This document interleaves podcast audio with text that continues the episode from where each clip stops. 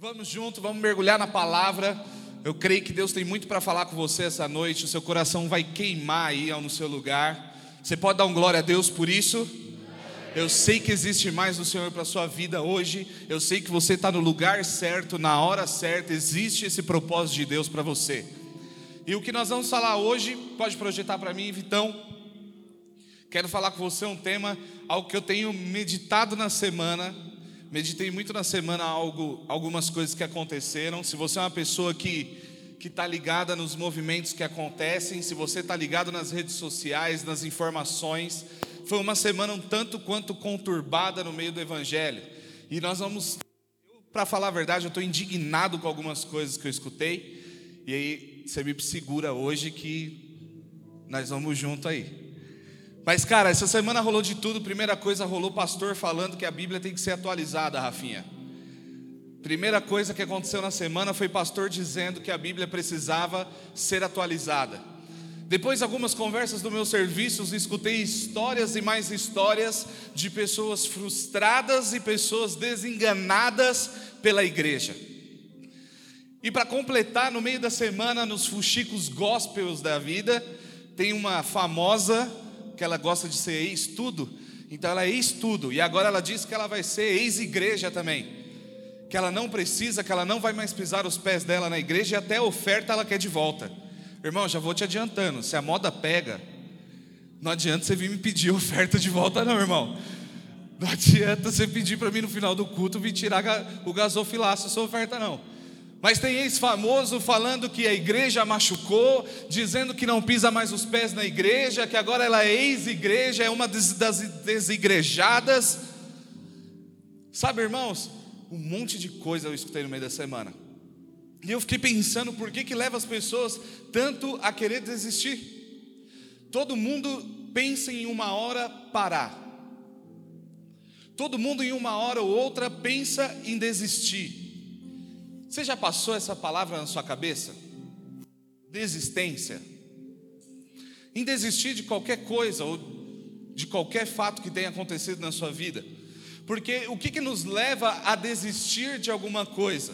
São traumas, hum, talvez alguma coisa que te machucou, alguma coisa que te ofendeu, marcas que deixaram na sua vida. Então, por isso, às vezes, nós escolhemos o caminho mais fácil, que é a desistência. Sabe, quando eu olho para os discípulos no caminho de Emaús, vem comigo nessa.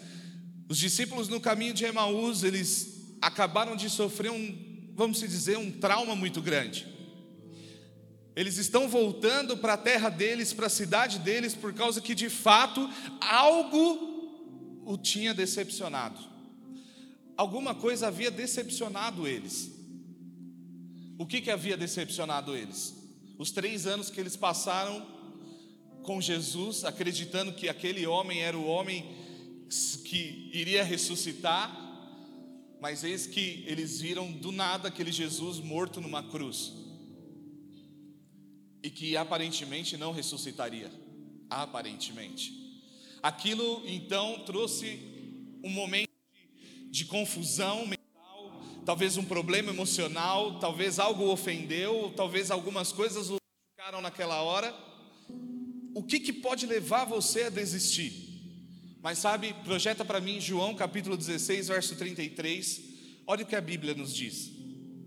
Falei essas coisas para que em mim vocês tenham paz. No mundo vocês passam por aflições, mas tenham coragem, porque eu venci o mundo. Quem disse isso aqui? Quem disse isso aqui? Tenham paz. No mundo vocês, certeza, com certeza, sem dúvida alguma, passarão por aflições. Mas uma coisa é certa, eu a venci todas. Essa versão ela, ela é boa, ela diz assim: tenham coragem. Ei, você aí no seu lugar, tenha coragem, porque eu venci o mundo, você também certamente pode vencê-lo. Certamente eu venci as aflições, eu venci as dificuldades e você com certeza também pode vencê-las. Ei, você aí no seu lugar, você não precisa desistir. Aparentemente coisas vão machucar você, pessoas vão ofender você, circunstâncias vão acontecer que vão querer que você desista, que você pare.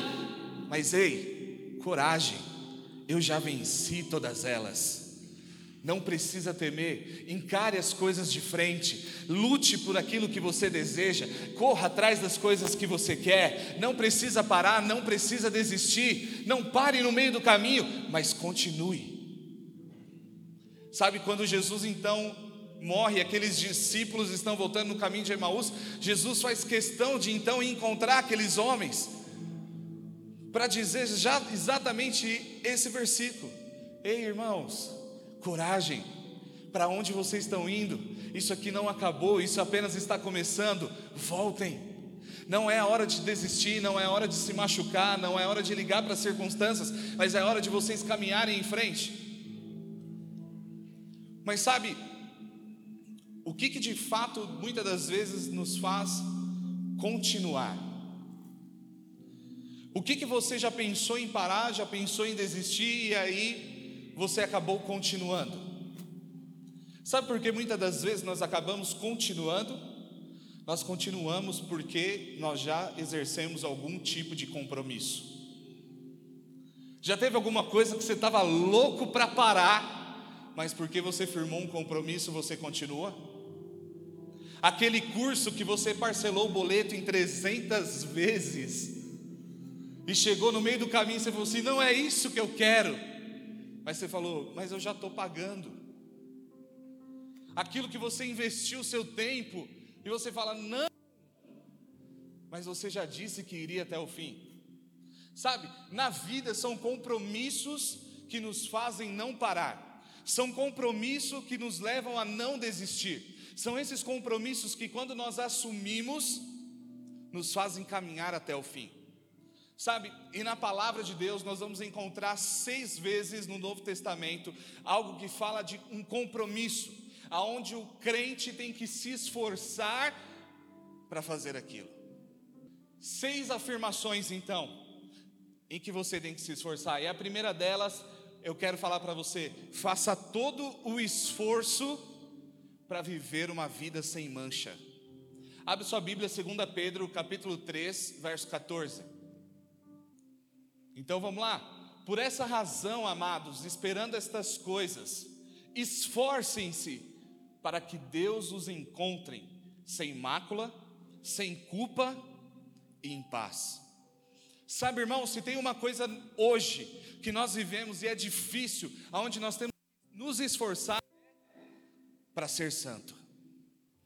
De fato, irmãos, não é fácil você viver uma vida em santidade. É ou não é? Estou mentindo ou não? A palavra de Deus lá em João, ela disse isso mesmo. No mundo certamente tereis as aflições. E essas aflições muitas das vezes também são tentações, onde dia após dia nesse mundo nós sofremos. Ei, jovem, é difícil mesmo ser santo na faculdade? É. É difícil, ei, você aí no seu trabalho, é difícil se posicionar lá? É. Quando você está lá no meio da sua família toda que não é cristã, é difícil ser santo? Todo mundo assim. 100%. Mas olha lá, a palavra de Deus em 2 Pedro diz o que? Esforça-te. Esforça-te para que você seja encontrado sem mácula, sem mancha. A verdade dos fatos, irmãos, é que se nós dependemos do mundo, nós nunca seremos santos. Esse mundo nosso já é podre e deplorável. O nosso mundo já está entregue na mão do maligno. Acredite, nós vivemos um momento que aquilo que não era pecado, aquilo que era pecado se tornou não pecado. Aquilo que era princípio se tornou sem princípio. Aquilo que era valores para os homens se tornou sem valores. Hoje, coisas que eram sagradas para qualquer um já não são mais. Até o Papa, que era tão posicionado, já não é mais. Porque esse mundo já foi. Não tem como a gente se apoiar no mundo. Não tem como você encontrar santidade no mundo. Ei, tenho algo para falar para você hoje. Não espere encontrar santidade no mundo, porque no mundo não há santidade. O mundo não quer saber de santidade. Porque tudo que é relacionado à santidade vai contra a partida dos princípios do mundo. Então não ache você, jovem, que você vai achar santidade na faculdade. Mas ao contrário, você é a santidade pisando lá. Não adianta você querer cobrar santidade no seu trabalho, mas você é a santidade pisando lá. É isso que nós temos que entender. Tem uma grande diferença entre parecer e ser. Hoje tem um monte de gente querendo parecer ser santo, tem um monte de gente querendo dizer que é santo, mas santidade não se parece, santidade é. Não tem que parecer, mas você tem que ser. Isso é santidade. Você tem que entender que santidade não é relativo, santidade é prático. Santidade não é dizer, mas santidade é viver dia a dia. Isso é santidade. Noé vivia num tempo onde o mundo era podre e deplorável, mas Noé conseguia ser puro. Noé mostra para nós que você também pode ser puro, você também pode ser sem mácula, você pode ser uma pessoa sem mancha. Nós vemos tantos ministérios, irmãos, acabarem por causa de escândalos. Nós vemos um monte de pessoas serem manchadas e ofendidas por causa dos escândalos. Mas isso não precisa acontecer comigo, isso não precisa acontecer com você. Ei, o Senhor chama uma igreja sem mancha, o Senhor chama uma igreja sem mácula. Sabe, santidade é dia a dia, santidade é prática. O que, que é santidade? Santidade não é um livro de regras, mas santidade é você viver. O que, que é santidade? Santidade é você ser amável, santidade é você ser perdoador, santidade é você ser íntegro. Santidade, irmãos, não é um livro do, daquilo que está escrito o que pode, o que não pode. Isso eu posso, aquilo eu não posso. Beber eu posso, fumar eu não posso. Assistir filme pirata eu posso. Quem compra DVD pirata? Quem nunca teve um DVD pirata que atire a primeira pedra? Irmãos, não é um livro de regras, não é um livro que diz para você o que aonde você deve, o que você não deve, mas é um livro de prática é aquilo, santidade se vive dia após dia. Não interessa se você usa camiseta colorida, não interessa se usa o cabelo arrepiado, não interessa se a sua calça jeans é apertada ou se o seu relógio é azul. Não interessa se você usa sapatênis ou camisa social. Mas o que interessa é o que está aqui no seu coração, o que interessa é o seu caráter, é isso que Jesus está olhando, é isso que Jesus está vendo, é isso que Deus vê não basta aparecer, mas você tem que ser. Você conseguiu me entender? Vai que eu estou nervoso hoje, irmão. Segura que eu estou nervoso, Miro. Hoje vai. Estou cansado, irmãos, de crente meia tigela, de crente Nutella, que vai para o meio das redes sociais, que vai para o meio da TV, dizer o quanto é santo, pôr um monte de frase, um monte de mensagem bonita no Facebook. Mas no dia a dia, quem é você? Quem é você no dia a dia? Qual é o seu coração? Qual é o seu caráter? Noé não ficava aparecendo, Noé não ficava dizendo, mas Noé era. Ninguém dava mínima para Noé, mas Noé era puro. Fala para você mesmo hoje: não basta eu parecer, mas eu tenho que ser.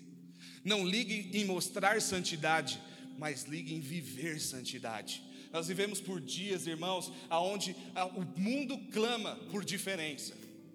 Você quer ver o que é realmente santidade? Santidade é você ser diferente daquilo que o mundo é. Santidade, na verdade, é você ser exemplo para o que o mundo precisa. Isso é santidade. Você quer se achar santo? Seja diferente. Quer se achar, quer se achar santo? Seja exemplo. Se aonde você pisar você for exemplo, é santidade. Mas eu prometo, esse era o ponto que eu estava mais nervoso. Por isso que eu coloquei ele primeiro. Segundo, faça todo o esforço para viver em paz. Irmãos, nessa vida a gente tem que fazer esforço para ter uma vida em paz. Tem irmão que já está assim, ó. Verdade. Tem irmão que está sofrendo. Mas olha só, procurem viver em paz com todos e busquem santificação, porque sem a qual ninguém verá ao Senhor. Nós vivemos uma geração que é muito mais fácil você se magoar do que se perdoar. É muito mais fácil você se ofender do que você procurar alguém para pedir perdão. Mas sabe, a palavra não está dizendo que isso é fácil. Ao contrário, lá em Hebreus está dizendo justamente que você tem que se esforçar. Sabe, irmãos, hoje nós precisamos se esforçar mais. Andar duas milhas além de uma. Deixar os ranços de lado, irmãos. Eu sei aqui, vamos conversar só nós aqui hoje. Eu sei que você tem ranço de alguém. Eu sei que você ainda tem amargura. Eu sei que às vezes você ainda se ofende. Mas sabe, hoje ainda é preciso andar uma segunda milha. É preciso, irmãos, a gente valorizar uns aos outros. Pensa duas vezes antes de você se amargurar. Pensa duas vezes antes de você se ofender com alguém. Quantos aqui já tiveram algum tipo de mágoa? Uma, fica com a mão levantada.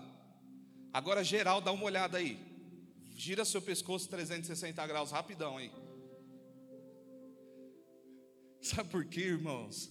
No mundo é impossível você não se ofender com alguém. Se eu ainda não, não fiz nada para você, pode ser que um dia eu faça. Ó, já vou dizer uma coisa, irmãos. Na rua eu sou péssimo. Já tem um monte de gente que fala assim: Nossa, pastor, te vi, você nem oi me deu, hein? Irmão, sou péssimo. E agora de máscara, aí que eu não vejo ninguém. A Jéssica esses dias estava chorando, pastor. Você passou, estava no ônibus, fiquei te dando tchau. Você nem falou nada para mim. Eu falei, fiquei imaginando a Jéssica dando tchau no ônibus e eu passando reto. Irmãos, certamente uma dessas aflições que Jesus disse é a mágoa, é a ofensa Talvez isso pode ser com algum parente seu, talvez isso pode ser com seu líder, talvez isso pode ser do seu melhor amigo, talvez isso pode ser do pastor. Mas mágoas acontecem, ofensas rolam. Mas sabe o que diz a palavra em Hebreus? Esforça-te. Sabe, uma das coisas que mais matam no mundo é a amargura. Uma das coisas que mais matam no mundo são as ofensas, ser ofendido. A partir do momento que você contrai isso para sua alma, isso é muito perigoso e danoso para você mesmo. As, as maiores doenças hoje são princípios de coisas que vêm de dentro do seu coração, de coisas que vêm de dentro da sua alma. E se você não está pronto para liberar perdão, irmãos, isso vai ser danoso para você. Conheço milhares de pessoas, talvez é exagero dizer milhares, sim, mas eu digo milhares porque conheço muitas pessoas. Que muitas das vezes a situação já se passou, pessoas estão vivendo o melhor momento da vida delas, e aquelas outras ainda continuam num canto ofendida, amarguradas e presas presas ao passado, presas ao presente, e não conseguem evoluir continuam só remoendo as suas doenças internas, remoendo os seus problemas internos. Sabe, irmão, tem revelação para você hoje aqui. Coloca isso, decide perdoar. Decide perdoar quem você ainda não perdoou. Decide amar aquele que você ainda decidiu não amá-lo. Decide andar a segunda milha por alguém que você decidiu nunca mais olhar na cara. Muda sua expectativa, muda o seu olhar. Vai lá para Hebreus, esforça-te para ter paz. Esforça-te para ter paz. Pastor, não consigo. Não tem quem me faça. Ei, Hebreus 12 está dizendo: esforça-te. Vai lá. Tenta mais um pouquinho. Chora mais um pouco. Vai lá para o quarto. O teu pai que te vê em secreto está lá para te ouvir. Fala com ele, certamente ele vai ouvir você, certamente ele vai aliviar seu coração, certamente ele vai aliviar suas dores. Mas esforça-te. Conheço muita gente, irmãos, que prefere desistir no momento da ofensa. Decidem parar um casamento, decidem nunca mais falar com seus filhos, decidem simplesmente sair do seu trabalho. Às vezes nós paramos só porque alguém nos machucou. Essa ex-famosa ou famosa ex-crente, não sei, diz que simplesmente ela está saindo da igreja porque na igreja ela foi mais magoada do que quando ela vivia na prostituição. Mentira! Porque não tem lugar pior do que esse. Ela está dizendo então que ficar na igreja seria pior do que viver na prostituição? Engano do diabo. Tem pessoas ofendidas e amarguradas dizendo isso. Ah, é melhor viver uma vida longe do que viver com aquilo por perto. Cuidado, irmãos. Coloca a mão no seu coração, repete isso comigo. Eu decido perdoar. Eu decido amar. Eu decido andar a segunda milha. Busca refrigério em Deus, irmãos. Se você está aqui nessa tarde e, e algo como isso está acontecendo na sua vida, busque abrigo, busque paz, esforça-te nesses dias. Deus vai trazer refrigério para o seu coração, Deus vai trazer consolo para você. Não é fácil, estou aqui dizendo para você, mas sei o quanto não é fácil. Dependendo das histórias, dependendo das situações, não é fácil dizer sim eu perdoo. Mas a palavra de Deus está dizendo: esforça-te, tenta, vai lá, faz. Terceira coisa, faça todo o esforço para viver no descanso. Pastor, como é que eu descanso com os boletos chegando em casa? Como é que eu descanso? com a Vivo me ligando desde as oito da manhã. Atrasa a parcela um dia do carro para você ver o que, que o Santander não faz. Pastor, como que eu dou conta de viver uma vida no descanso se até às 5 horas da manhã está rolando baile funk na frente da minha casa? Como é que eu descanso no meio da pandemia com o meu chefe dizendo todos os dias que tem que mandar pessoas embora? Como é que eu descanso sendo que a minha empresa está falindo? Como que eu posso viver uma vida no descanso? Olha lá o que diz Hebreus 4, 10, 11. Porque aquele que entrou no descanso de Deus, também ele mesmo descansou de suas obras, como Deus descansou das suas. O problema, irmãos, é que nós somos de fato muito aflitos. O problema é que de fato nós somos muito angustiados. Nós queremos resolver tudo de um dia para o outro. Nós queremos resolver tudo na mesma hora. Nós queremos que tudo se torne solução no mesmo dia. Mas ei, até Deus descansou. Deus não fez tudo num dia, mas Deus fez tudo em seis. E tirou o sétimo para descansar. Nós temos mania, irmãos, de tudo querer resolver na mesma hora de tomar para nós tudo como um grande problema. Vou falar para você, pior fase da minha vida, irmãos, foi para casar. Que Deus o tenha minha esposa aí em algum canto. Cadê ela? Tá ali. Irmão, só eu tormenta. Contei os dias, contei as horas de quantos quantos meses eu não dormi. A única coisa que não aconteceu no meu casamento foi emagrecer. Porque todo mundo fala que quem não dorme emagrece. Isso não é verdade, porque não aconteceu comigo. Não aconteceu nada disso comigo. Mas sabe, irmãos, eu lembrava, eu era seminarista, recebi o dinheiro da passagem e um auxílio de custo, que era igual ao auxílio emergencial, demorava uns cinco meses para chegar. O ano de casamento, e eu ficava assim na, no travesseiro: Deus, como que será que vai ser? Aonde eu vou morar? Meu, vai dar para pagar a festa? E se tal pessoa que falou que ia dar o presente não der? Deus, toca o coração daquela pessoa, Deus. Eu não posso ficar sem cama, Jesus. Pelo amor de Deus, imagine minha casa sem geladeira, Deus. Toca o coração dos padrinhos. Irmãos, quando eu ia ver, já era três horas da manhã. Para acordar às seis no outro dia. Mas a gente tem esse problema. Nós achamos que tudo nós podemos resolver.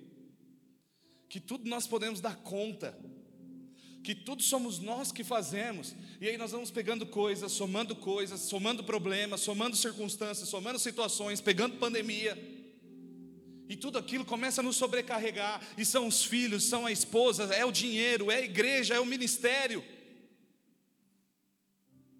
Tudo isso começa a te envolver e você não consegue entrar no descanso. Mas olha o que diz: porque aquele que entrou no descanso de Deus, Irmãos, vai ter hora que você tem que confiar em Deus de um jeito ou de outro. Vixe, ficou todo mundo olhando para minha cara assim agora.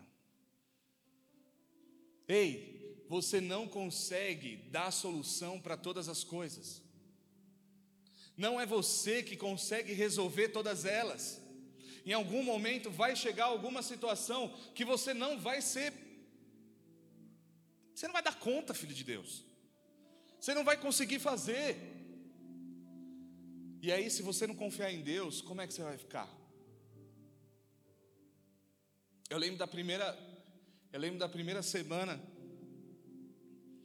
Eu lembro que que eu estava desempregado, saí do, deixei de ser integral, aí a gente começou um negócio próprio. A Jennifer acabou arrumando um serviço, ia procurar um serviço. Irmãos, a primeira parcela do carro atrasado, eu não conseguia arrumar emprego, conta toda atrasada, tudo lascado. Meu, era uma situação totalmente fora de mim. Aluguel atrasado, carro, parcela atrasada. Primeira parcela, o pessoal do Santander devia estar olhando para mim falando assim: coitado desse aí. Primeira parcela, já estava atrasado 20 dias. Eu acho que ficaram fazendo competição lá no Santander. Vamos ver quantos meses demora para ele devolver o carro. E eu lembro que eu cheguei na minha casa, tinha acabado de fazer uma entrevista, e eu orei e falei, Deus, eu não, não consigo, não, não, eu não, não posso, eu não consigo dar jeito na situação. Eu preciso do Senhor, porque eu estava tentando não me estressar, estava tentando não dizer que não confiava em Deus, estava tentando descansar, mas era impossível, não tinha como. E eu lembro que na mesma semana eu acabei entrando em um serviço, recebi uma oferta de uma pessoa, recebi meus pais, nem sabiam o que estava acontecendo, porque até então não morava perto deles, e ajudaram também. Sabe, tem hora, irmãos, que ou você confia em Deus, ou você confia em Deus.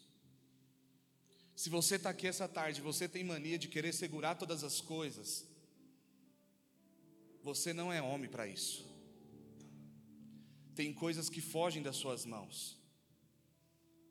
Mas, sabe, lá em Mateus capítulo 11, projeta para mim, Mateus 11, 28 a 30 diz: Venham a mim, todos vocês que estão cansados e sobrecarregados, e eu vos aliviarei. Se você continua o verso, ele diz o que? Venham até mim, porque o meu jugo e o meu fardo é leve. Quem aqui sabe o que significa jugo? Alguém aqui sabe o que significa jugo? Não? Então quero chamar meu ator global, Ítalo. Pode parar o fundinho. Vem aqui, Ítalo, você vai ser meu meu ator global. O que que era jugo? Antes, a Maiara sorrindo para você. Olha que coisa linda, a Maiara sorrindo para você, cara. Apaixonada, né? Olha o que é jugo, irmãos. Jugo, na verdade, existia um boi selvagem. O que, que o boi fazia? O boi existia um aparelho atrás dele que era para arar a terra.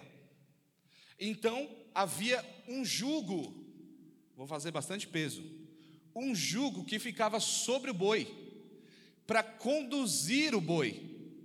E atrás dele tinha o fardo. Era isso que Jesus estava dizendo. Porque o que, que acontecia, Ítalo? Vamos andar comigo. O boi tinha que ir andando para arar a terra. Só que o jugo era pesado sobre o boi, e o fardo mais pesado ainda, principalmente um fardo como eu. Então o boi não dava conta. Então o que, que Jesus está dizendo?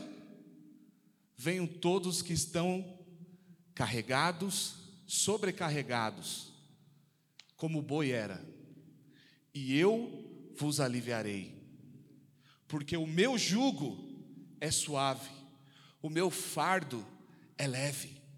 O boi não dá conta de carregar o jugo e o fardo, mas se alguém, se existisse um boi que dividisse com ele, isso poderia ser carregável. O que Jesus estava dizendo era: ei, eu vou com você, Vem que o jugo vai ficar leve, o fardo será leve. Vem todos que estão sobrecarregados, vem todos aqueles que estão angustiados, todos os amargurados. Você que está cansado, eu vos aliviarei, porque o meu jugo é leve, o meu fardo é leve. Você sozinho não dá conta, mas eu ando com você, eu vou com você, porque eu aliviarei as suas dores, eu vou tirar o seu fardo, eu posso carregar você, você não pode, você não consegue, mas eu contigo tudo fica mais fácil, tudo fica mais leve. Isso era o que Jesus estava dizendo. Jesus estava dizendo: se você está sobrecarregado, se você não consegue, deposita em mim o seu jugo, deposita em mim o seu fardo, certamente eu aliviarei você problema é que muitas vezes, irmãos, nós queremos ser como boi. A gente quer carregar sozinho. Mas Jesus não chamou você para carregar uma vida de dor e sofrimento. Ao contrário, ele já carregou esse jugo na cruz. O que ele te chama é para uma vida de descanso, por uma vida de paz. Quarto, esforça-te para ser um encorajador. Irmão, é impressionante como tem irmão desmotivado nessa vida. É impressionante como tem irmão que não consegue falar uma palavra positiva. Tudo que sai da boca dele é negativo, é não dá, não consigo, não farei, não posso, nem tento. Mas a palavra de Deus diz lá em Romanos 14, 19, projeta aí, não vai dar tempo de ler todos os versículos. Mas assim, pois, sigamos as coisas que contribuem para a paz. De fato, irmão, você tem que carregar algo que te traga paz. Carregue paz lá no seu lar, carregue paz lá no seu trabalho, carregue paz lá no meio do seu GC. Aonde você chegar, com quem você falar, transmita palavras de vida e não de morte. Traga palavras de esperança e não de tragédia. Tem uma pessoa lá no serviço que todo dia ela quer contar as matérias do Datena. Ah, fulano que foi estrupado, fulano que foi sequestrado, fulana que foi queimada. Eu falo, pelo amor de Deus, chega. Chega todos os dias. No tempo da pandemia tinha um cara lá que ficava todo o tempo dando F5 no, no, no site da Globo para ver qual era a próxima notícia que vinha. Sabe, irmãos, seja positivo. Sua, você é algo gerado em Deus para abençoar outros, não para amaldiçoar. A palavra maldição vem justamente da original amaldiz, amaldizer. Amaldizer. O que, que tem saído da sua boca? O que, que você tem falado? Quais são as coisas que você tem transmitido? Havia um jovem nessa igreja que sempre dizia para nós que a igreja nunca avançaria, que a igreja nunca cresceria. Em nenhum momento ele disse: Não, pastor, estamos com você. A igreja vai avançar, a igreja vai crescer, pessoas vão se converter. Eu creio nisso. Não, ao contrário, ele sempre dizia: Do jeito que está, não dá. Do jeito que está, não vive. Ah, eu não dou mais seis meses. Ah, isso não cresce. Pergunta onde ele está hoje. E a gente continua aqui de pé, pregando o Evangelho, pessoas se convertendo, pessoas chegando, continuamos fazendo. Sabe, irmãos, da sua boca tem que sempre sair palavras de vitória. Aonde você pisar, diga palavras de vitória, palavras de bênção. Se não é nada disso, fica quieto. Fica quieto. Sabe, se coloque no seu lugar e sempre diga: Eu, aonde eu chegar, eu vou ser uma bênção. Aonde eu chegar, pessoas vão ser transformadas. Aonde eu chegar, pessoas vão ser corajadas. Aonde eu estiver, pessoas serão motivadas. O meu papel aqui nessa tarde, irmãos, é motivar você, é encorajar você, é impulsionar você a viver a melhor semana da sua vida, a você correr atrás dos seus objetivos, a você viver o propósito de Deus. Esse é o meu papel aqui para você hoje. Esse é o meu papel e eu creio nisso. Eu não estou dizendo aqui que você vai para o inferno, eu não estou dizendo que tem maldição para a sua vida, eu não estou dizendo que sua vida vai acabar. Ei, ou muda ou vai para o inferno. Não. Eu estou aqui para dizer que eu acredito em você, que eu sei que existe um melhor dentro de você, eu sei que você pode mais, eu sei que existem milhões de promessas para você viver em Deus. Eu creio nisso. Mesmo que talvez você aí no seu lugar não creia.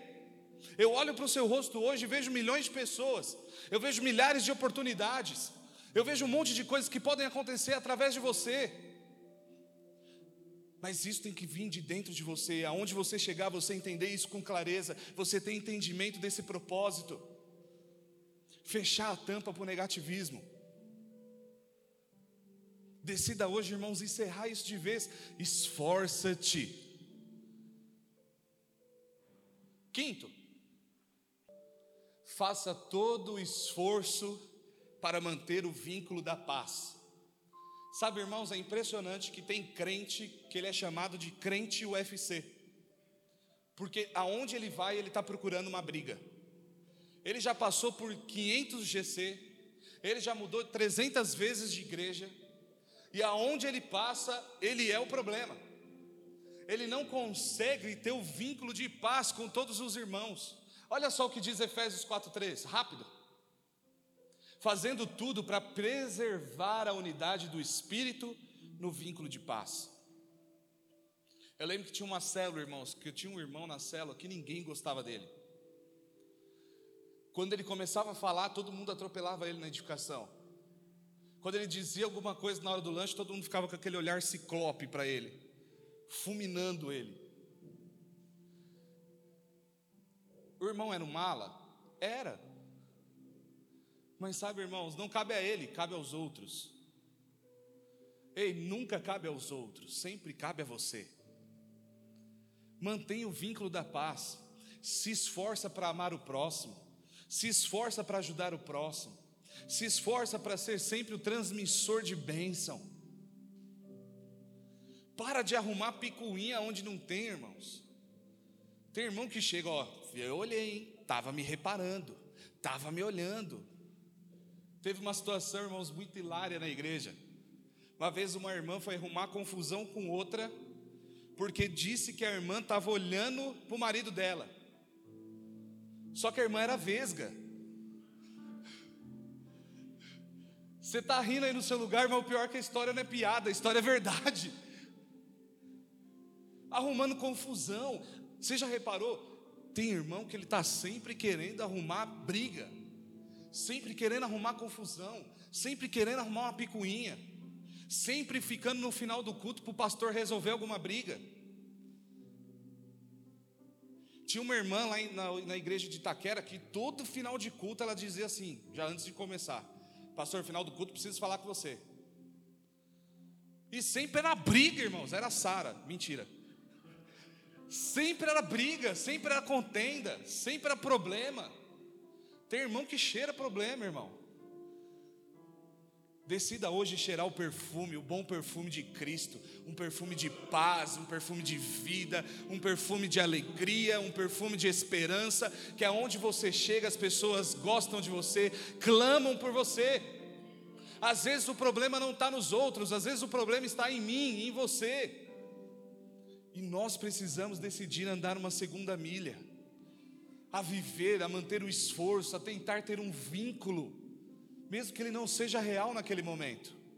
Sexto e último, mantenha o seu esforço sempre para crescer. Sempre mantenha o esforço para crescer, irmãos. Faça todo esse esforço.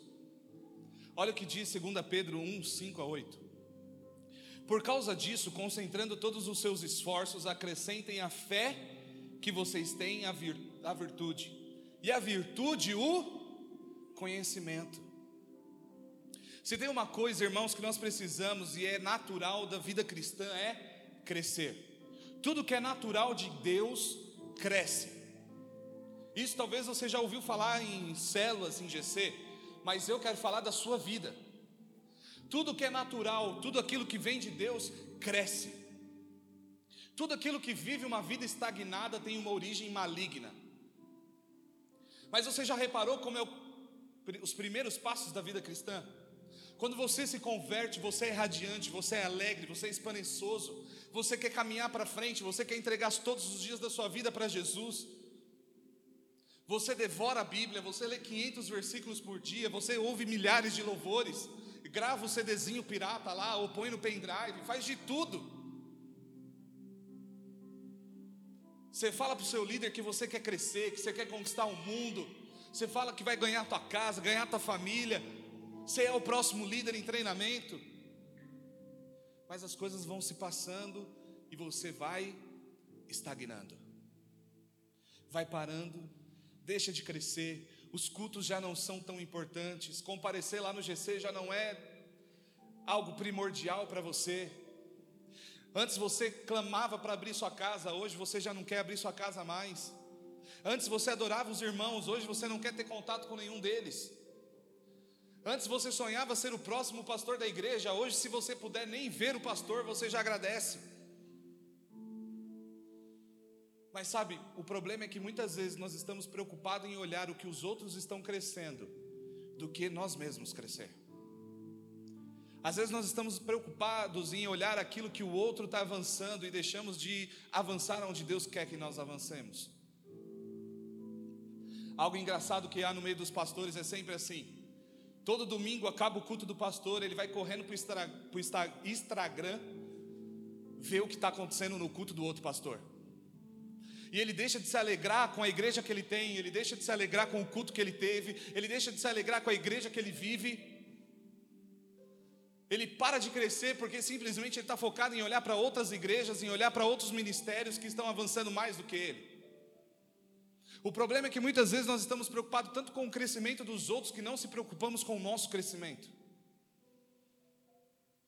Mas ei, eu estou aqui para finalizar e encorajar você que ainda é tempo de você crescer. Eu quero declarar sobre a sua vida que 2020 ainda a sua vida financeira vai melhorar, a sua casa vai avançar, a vida, o seu relacionamento com seu esposo, com a sua esposa, com os seus filhos, ainda vai ser o melhor relacionamento. Aquilo que você declarou para a sua vida vai acontecer ainda esse ano. Tudo aquilo que você deseja ministerialmente e espiritualmente na sua vida vai acontecer. Basta você querer crescer, basta você querer avançar, basta você se esforçar e dizer: "Eu não vou parar, eu não vou desistir". Não tem quem faça eu parar de sonhar, não tem quem me me faça parar de caminhar. Eu creio que essas coisas vão acontecer na minha vida. Eu vou dar passos para frente, eu vou dar passos largos. Eu acredito naquilo que há para acontecer. A decisão é sua, não é minha. Aquilo que é de Deus para a sua vida já está lá para você.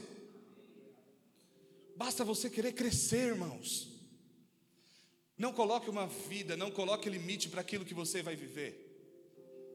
Não desenhe uma linha imaginária. Não interrompa aquilo que ainda está para acontecer. Estou finalizando, fica de pé no seu lugar.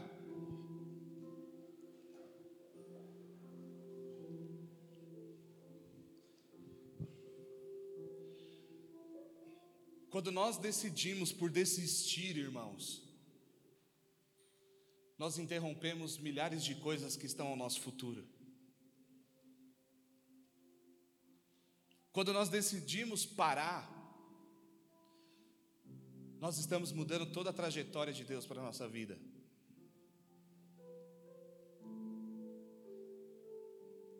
Sabe, eu fiquei com dó e ao mesmo tempo com temor no meu coração das coisas que eu ouvi aquela, essa semana. As coisas que eu vi no meu trabalho, as coisas que eu li mulher, as coisas que eu vi desse pastor. São pessoas que, em vez de avançar, em vez de crescer, estão retrocedendo. Em vez de caminhar, estão parando. Mas lembra lá do início, João 16, 33 diz para você: com coragem, tem de bom ânimo. Tudo isso que você passa, eu também passei e eu venci. Você também pode vencer. Tudo aquilo que é motivo para você desistir, tudo aquilo que é motivo para você parar. Ei, tem de bom ânimo. Enfrenta com coragem. Pode apagar as luzes, vamos declarar um louvor.